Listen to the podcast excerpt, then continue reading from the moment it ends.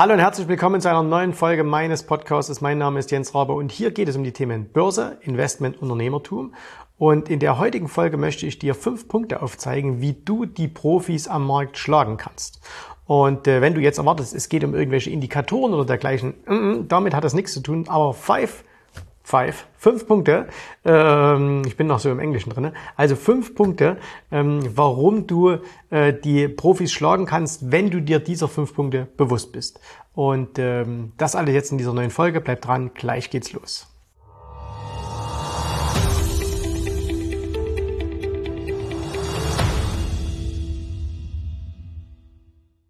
Die meisten Leute denken ja, wenn sie an die Börse gehen und sagen, hey, ich will auch so erfolgreich werden wie die großen bekannten Namen, dass es da irgendwie die, das Secret Source geben wird, ne? also irgendwie was Geheimes, äh, was du machen musst. Dabei sind es ganz, ganz andere Dinge, ähm, die dich dazu in die Lage versetzen, die Profis zu schlagen. Und oftmals sind sich viele Menschen dieser, dieser fünf Punkte überhaupt nicht bewusst, die ich dir jetzt aufzeigen werde. Aber wenn du mal darüber nachdenkst und ähm, wenn du mal herausfindest für dich, aha, stimmt, genau diese fünf Punkte sind es, dann wirst du mental viel besser in die Verlage setzt, äh, in die Lage versetzt werden, wirklich den Markt zu schlagen. Und deswegen mal ohne lange Vorrede fangen wir mal an. Punkt Nummer eins. Einen Vorteil, den du gegenüber den Profis hast, du hast keine Regulierung. Bedeutet, wenn heute ein großer Investmentmanager, wenn der irgendwie, also der einen großen äh, Investmentfonds oder dergleichen äh, irgendwie äh, handelt, wenn der irgendwas machen möchte, dann ist der sehr, sehr stark reguliert. Und das geht einmal los mit den Instrumenten, die er handeln darf. Ähm, das heißt also, nicht jeder Investmentmanager darf auch das tun, was er wollte. Wenn also jetzt einer sagt, hey, ich möchte irgendwie mal Kryptos beimischen, ja, und das liegt aber, äh, ist aber nicht so äh, vorgeschrieben, dann darf er das nicht. Wenn er sagt, ich möchte eine bestimmte äh, exotische Aktie handeln und es ist eben nicht in seinem, in seinem Investmentfonds so vorgeschrieben, dann darf er das nicht. Wenn er bestimmte Instrumente handeln möchte, dann sind die vielleicht in seinem Land, in seiner Region nicht vorgeschrieben. Ne? Also viele europäische Fondsmanager beispielsweise dürfen nicht alles handeln, was die amerikanischen Kollegen handeln dürfen. Und so gibt es ganz, ganz viele Dinge. Ähm, es gibt Regularien, wie hoch darfst du ein Asset gewichten. Ne? Also oftmals sind es nur fünf oder zehn Prozent. Die größten Positionen dürfen nur so und so viel Prozent von einem Investmentfonds aufmachen. Es darf nur ein bestimmtes Risiko gefahren werden. Es darf kein Hebel gefahren werden. Es dürfen nicht alle Derivate genutzt werden, je nachdem, wie dieser Investmentprozess aufgesetzt ist. Deswegen sind ja übrigens auch die meisten ähm, Hedgefonds in irgendwelchen ähm, Steueroasen aufgesetzt. Und das hat weniger mit der Steuer zu tun. Ne? Natürlich, klar, das ist auch ein Aspekt, aber hauptsächlich hat das was mit Regulierung zu tun, dass also die absoluten Profis ausweichen auf irgendwelche äh, Cayman Islands oder sonst irgendwo hin mit allen Nachteilen, die das dann mit sich bringt. Und von diesem Punkt bist du völlig frei. Das heißt also, du, wenn du den richtigen Broker hast, wenn du sagst, okay, ich habe den richtigen Broker, der mir alle Instrumente zur Verfügung stellt, und diese Broker gibt es heutzutage, wo du also auch als Privatperson wirklich alles, was es auf dieser Welt gibt, handeln kannst, dann kannst du alles machen. Keiner schreibt dir etwas vor. Und wenn du eben heute dein Depot zu 100% in Cash fahren willst, dann machst du das. Und wenn du morgen 100% in Aktien sein willst, dann machst du das. Und wenn du dann aber sagst, hey, ich will aber irgendwie Gold beimischen oder Kryptos oder Währungen oder was weiß ich, dann kannst du das alles tun. Das kann der Profi nicht.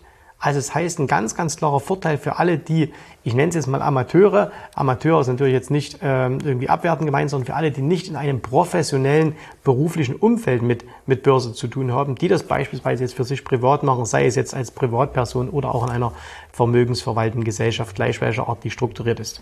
Ganz, ganz großer Vorteil. So, nächster Vorteil. Und der ist nicht zu unterschätzen, sondern das ist zum Beispiel einer der Gründe, warum ein Warren Buffett auf Dauer den S&P geschlagen hat und hingegen viele äh, Investmentmanager den ähm, S&P nicht schlagen können. Das liegt daran, dass du als Privatperson, genau wie Warren Buffett, du hast keine Kunden. Was ist da der Vorteil? Naja, der Vorteil ist ganz einfach der, ähm, stell dir bitte folgende Situation vor. Du wärst jetzt ein professioneller Investmentmanager und äh, du hättest einen, einen, sagen wir, einen Aktien, ähm, äh, einen Aktienfonds, den du handeln würdest und der wäre irgendwie, keine Ahnung, eine Milliarde groß. Okay? Denkt man ja erstmal, ist eine schöne Sache, weil dann kann man ja für viel Geld Aktien kaufen. Und jetzt steigen die Aktien an und steigen die Aktien an und jetzt gehen wir in eine völlig irrationale Bubble hinein. Das heißt, wir steigen immer höher in den Preisen und du selbst weißt aber, wir sind in einer Blase und das wird irgendwann zusammenbrechen. Was passiert jetzt? Du als Privatperson kannst jetzt sagen, ich steige mal so langsam aus aus dem Ganzen. Ähm, ich nehme immer mehr Gewinne mit und gehe immer mehr in Cash. Der Investmentmanager kann das aber nicht. Im Gegenteil, der muss vielleicht sogar weiter kaufen. Warum? Weil er immer mehr Geld bekommt. Weil es ist nun mal eine, einfach eine Tatsache, dass die meisten Menschen zum falschen Zeitpunkt an die Börse äh, oder zum falschen Zeitpunkt an der Börse einsteigen. Und das ist eben auch so ähm, bei, all, bei all den Kunden, egal ob es jetzt privat oder institutionelle sind, die zum Beispiel Profis ihr Geld anvertrauen, die schütten die im falschen Moment mit Geld zu und dann müssen die etwas tun. Das heißt, die müssen dann kaufen. Ne? Ähm, warum muss das Warren Buffett nicht? Der hat keine Kunden. Der hat nur Aktien. Das heißt also, klar, gibt es da viele Menschen, die diese Aktien haben und ähm, die können die auch vielleicht zum falschen Zeitpunkt kaufen und verkaufen. Aber er ist nicht verpflichtet, irgendwelche Gelder an Kunden auszuzahlen oder einzunehmen. Denn das Auszahlen ist ja der nächste Punkt. Stell dir die entgegengesetzte Situation vor. Der Markt crasht, die Aktien sind wieder billig, du möchtest wieder kaufen, kannst aber nicht, weil die Masse der Anleger nach wie vor ihr Geld aus deinem Investmentfonds herauszieht. Das heißt also, du bist verpflichtet, weil du musst diese, du musst diesen Auszahlungen nachkommen. Du musst verkaufen, obwohl du gerne kaufen wolltest. So. Und als Privatperson hast du diese Zwänge nicht. Du bist völlig frei von den Geldflüssen anderer Menschen. Das heißt also, du kannst ein gutes Markttiming betreiben, denn diese Rede immer, äh, niemand schafft es, Markttiming zu betreiben, das liegt oftmals nicht so sehr daran, dass die Manager so schlecht wären. Die wissen schon, wann ein guter Zeitpunkt zum Ein- und Aussteigen ist. Sie können bloß nicht ein- und aussteigen, wann sie wollen, weil sie müssen eben einfach mit dem Geld umgehen, was ihnen die Kunden geben. Und wenn die eben zum falschen Zeitpunkt Geld in die Märkte schieben wollen, dann ist dieser Fondsmanager verpflichtet zu kaufen und wenn Sie Ihr Geld rausziehen, dann kann er noch so überzeugt sein, dass es gerade die Chance des Jahrhunderts ist, dann muss er verkaufen, weil er seine Anleger befriedigen muss. Und das hast du als Privatperson nicht. Das hat Warren Buffett erkannt. Deswegen hat er eben keinen Investmentfonds gegründet, sondern deswegen hat er eine Beteiligungsgesellschaft gemacht, schon früher seine früheren Gesellschaften, wo man nicht aussteigen durfte. Ne? Also er hat das immer festgelegt, er hat gesagt, ihr dürft innerhalb einer gewissen Zeit nicht aussteigen. Und äh, mit Berkshire hat er das natürlich perfekt getroffen und du als Privatmann hast das auch. So, nächster Grund ist wieder, du hast keine Kunden. Ne? Das ist jetzt schon der dritte Punkt. Der zweite war, du hast keine Kunden wegen den Geldflüssen. Der dritte Punkt ist wieder, du hast keine Kunden, aber aus einem anderen Grund ist das ein Vorteil, nämlich du hast keinen mentalen Druck. Das heißt also, wenn du, und ich war jahrelang selber in dieser Industrie tätig, wenn du in einem hervorragenden Jahr gut performst, dann kommen die Anleger und sagen dir, du musst mehr machen. Das heißt also, wenn du, wenn der Markt irgendwie 50 Prozent machst und du machst 45 Prozent, ähm, dann kommen die Anleger und sagen, erstens, du hast den Markt nicht geschlagen und zweitens, da gab es ja noch die eine Aktie, die hat 150 Prozent gemacht. Warum hast du dein ganzes Geld nicht da reingetan? Jetzt ist das alles nicht so schlimm. Ne? Wenn es nach oben geht, da sind trotzdem alle irgendwie happy. Aber wenn es nach unten geht, dann fangen die Anleger alle immer an zu jammern und äh, wer ist natürlich immer schuld? Es sind nie die Anleger. Es sind nie die Anleger, die zum höchsten Punkt gekauft haben, sondern es ist immer der schlechte Investmentmanager. Also dem, den sie gezwungen haben, am höchsten Punkt zu kaufen, den machen sie jetzt verantwortlich, wenn danach ihre Aktien fallen, ihre Aktien oder ihre Anteile an dem, an dem Investmentfonds fallen. Und äh, das ist ein unglaublich hoher mentaler Druck, den diese Investmentmanager äh, aushalten müssen. Jetzt will ich die nicht verteidigen und sagen, ja, die haben es zu schwer, die verdienen ja dadurch auch gutes Geld. Aber es ist was ganz, ganz anderes, wenn du frei und entspannt mit deinem eigenen Geld handeln kannst, als wenn du tagtäglich reporten musst. Es war vor vielen Jahrzehnten noch so, ähm, da wurden äh, die Ergebnisse von, von Investmentfonds ähm, vielleicht einmal im Jahr veröffentlicht, einmal aller, einmal im halben Jahr oder einmal im Quartal. Mittlerweile wird das ja nahezu täglich gemacht. Ne? Also ganz viele äh, Gesellschaften sind gezwungen, ganz viele Profis sind gezwungen, einmal am Tag ein Factsheet herauszugeben, ähm, wo genau alles draufsteht, was sie tun, was sie machen müssen. Und das erzeugt einen unglaublich hohen mentalen Druck. Und dieser Druck kann dich auch lähmen. Das heißt also, gerade wenn du mal vielleicht eine Phase hast, wo es nicht so toll lief, und das ist bei jedem so, jeder wird mal eine Phase haben, wo sein Modell, was er an der Börse umsetzt, gerade nicht so perfekt läuft. Ne? Jeder, der euch erzählen will, ähm, es gäbe ein, ein, eine Strategie, die immer funktioniert, das gibt es nicht. Es gibt Strategien, die funktionieren ähm, in bestimmten Zeiten und dann gibt's äh, und dann gibt's Zeiten, wo sie nicht so gut funktionieren. Das ist bei allen so. So und wenn du jetzt noch diesen mentalen Druck dazu hast, dann ist das ein riesengroßes Problem. Denn dann kann es zum Beispiel sein, ähm, dass du sagst, ah, jetzt handle ich vielleicht doch nicht oder ich bin ein bisschen vorsichtiger, obwohl du wieder äh, eigentlich reingehen wolltest, weil du denkst, ah, was ist, wenn ich jetzt nochmal zwei Prozent verliere, kommen dann die Anleger wieder, kommt mein Chef, kommt der, kommt jener. Ne? Und das ist unglaublich mentaler Stress und den hast du als Privatperson nicht. Du hast keinen Stress. Ne? Du machst dir vielleicht selber diesen Stress, dass du dir äh, deine Performance schlecht redest oder dass du äh, über Verluste ähm, äh, dich ärgerst. Aber es gibt niemand von außen, der dir mentalen Stress macht. Und das ist ein riesen, riesen, riesengroßer Vorteil. Ähm, auch das übrigens etwas, was ähm, so Leute wie, wie äh, Buffett eben begriffen haben schon vor langer Zeit, schon lange vor uns. Ähm, und deswegen sagen, ich habe da keinen Stress. Ne? Die sagen ganz genau, äh, wenn du nicht langfristig bei uns dabei bleiben willst, ähm, dann, ähm, dann bist du nicht der Richtige. Und äh, deswegen gibt es auch nur einmal im Jahr eine Hauptversammlung. Deswegen veröffentlichen die nur die Zahlen, die sie veröffentlichen müssen. Deswegen gibt er auch keine Tipps und so weiter. einfach, weil er sich diesen mentalen Stress von der Seele halten will. Und das ist ganz, ganz wichtig. Und du hast als Privater diesen Vorteil. Niemand macht dir diesen mentalen Stress. Und das ist ein unglaublicher Vorteil. Das wirst du vielleicht, wenn du erst kurze Zeit an der Börse bist, noch nicht verstehen. Aber wenn du mal länger dabei bist und du weißt, wie man sich fühlt mit extremen Gewinnen, ne, diese Euphorie, und du weißt aber auch, wie es sich anfühlt, wenn man mal verloren hat, dann kannst du nachvollziehen, wie das wäre, wenn dann noch Tausende und Abertausende von Anlegern und externen Quellen auf dich schauen, mit dem Finger auf dich zeigen, sagen, hey, das ist so und so und so. Ne? Also riesen, riesen Vorteil. So, vierter Punkt, Geschwindigkeit. Du bist, obwohl du es vielleicht nicht glaubst, viel, viel schneller als die institutionellen Anleger. Ähm, man hat immer so diese Vorstellung, dass die institutionellen Anleger so wahnsinnig schnell sind. Jetzt müssen wir aber mal ganz klar unterscheiden. Es gibt diese institutionellen Anleger, die zum Beispiel dieses High-Frequency-Trading betreiben, ähm, die, die paar wenigen Hedgefonds, die extrem schnell agieren können, die also innerhalb von einem Tag äh, auch mal ihre, ihre Depots leer machen können. Du hast das gesehen. Äh, es gibt diesen wunderbaren Film The Big Short. Äh, ah nein, Margin Call ist dieser Film. Sorry, Margin Call heißt dieser Film. Als eine große Investmentbank, das ist ja so ein bisschen angelehnt an, ähm, an, an Goldman, ähm, wo die versuchen, ihre, ihre Depots zu räumen und wo die einen Tag brauchen und das in einer Katastrophe für den Markt endet. So. Und große Gesellschaften brauchen Tage, Wochen, um Positionen auf und abzubauen. Das geht alleine im Prozess innerhalb dieser Gesellschaften los, dass also ein ein äh, Investmentmanager nicht einfach sagen kann, hey, ich habe ja eine tolle Idee, ich habe das jetzt alles recherchiert, jetzt drücke ich auf den Knopf, sondern das geht durch viele Instanzen. Da gibt es eine Risikoprüfung, die Investmentgesellschaft muss das überprüfen, passt das zu den Anlagerichtlinien, dann gibt es jemand von der Compliance, der überprüft, ob das auch so äh, alles passt und so. Das heißt, als wir für einen institutionellen äh, Investmentfonds gearbeitet haben, das hat teilweise Stunden gedauert, bis wir unsere Orders umgesetzt hatten. Ne? Also wir mussten wirklich lange warten, bis das ging. Und wenn wir beispielsweise mal spät abends noch was machen wollten, dann ging das oftmals nicht, weil eben die ganzen zuständigen Stellen, die du dafür abfragen musst, gar nicht mehr da waren. Das heißt, wir wussten, wenn wir, einen, wenn wir eine Position machen, das hat manchmal ein, zwei Tage gedauert, bis wir die umgesetzt haben. Jetzt haben wir für einen sehr, sehr kleinen Investmentfonds gearbeitet. Ähm, das heißt also, wir konnten tatsächlich, wenn wir eine Position loswerden wollten, die innerhalb von Stunden loswerden.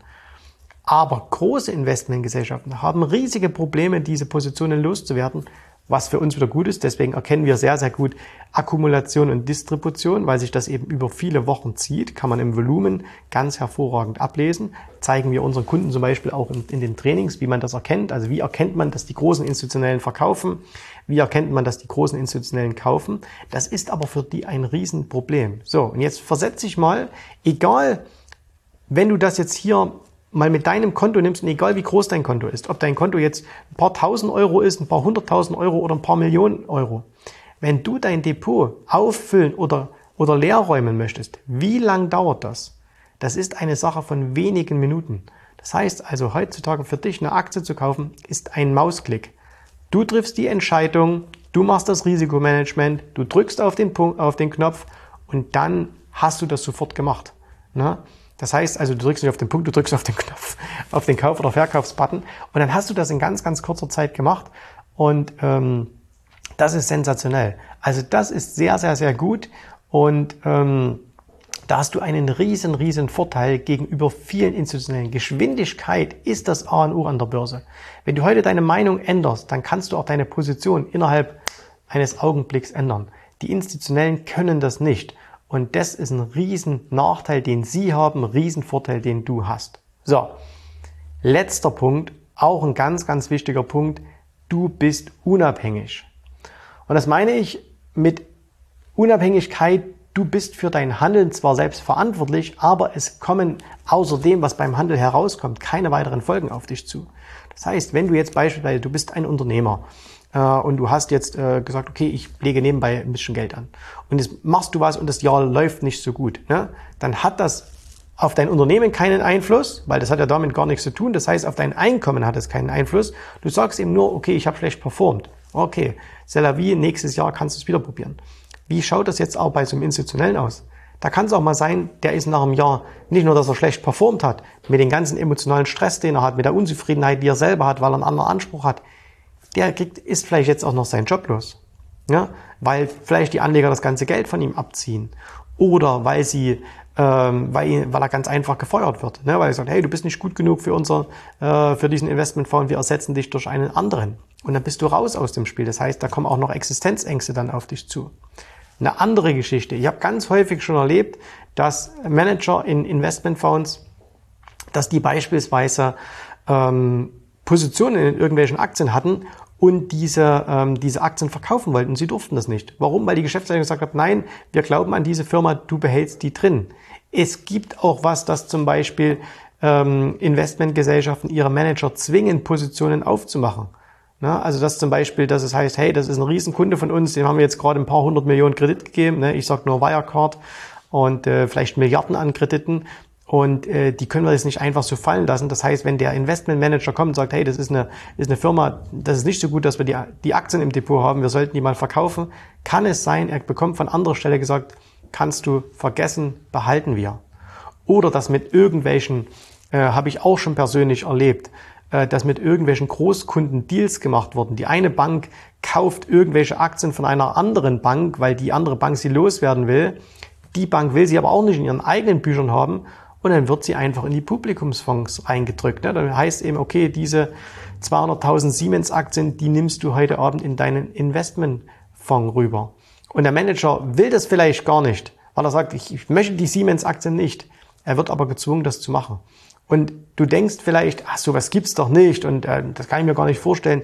Glaub mir, das Schlimmste, was du dir vorstellen kannst, ist Praxis in diesem ganzen, äh, in dieser ganzen Finanzindustrie. Äh, da wird so viel, werden so viel unredliche Dinge getan, äh, das kannst du dir vielleicht gar nicht vorstellen. Und deswegen musst du dir einfach mal bewusst machen, in was für einer fantastischen Lage du bist.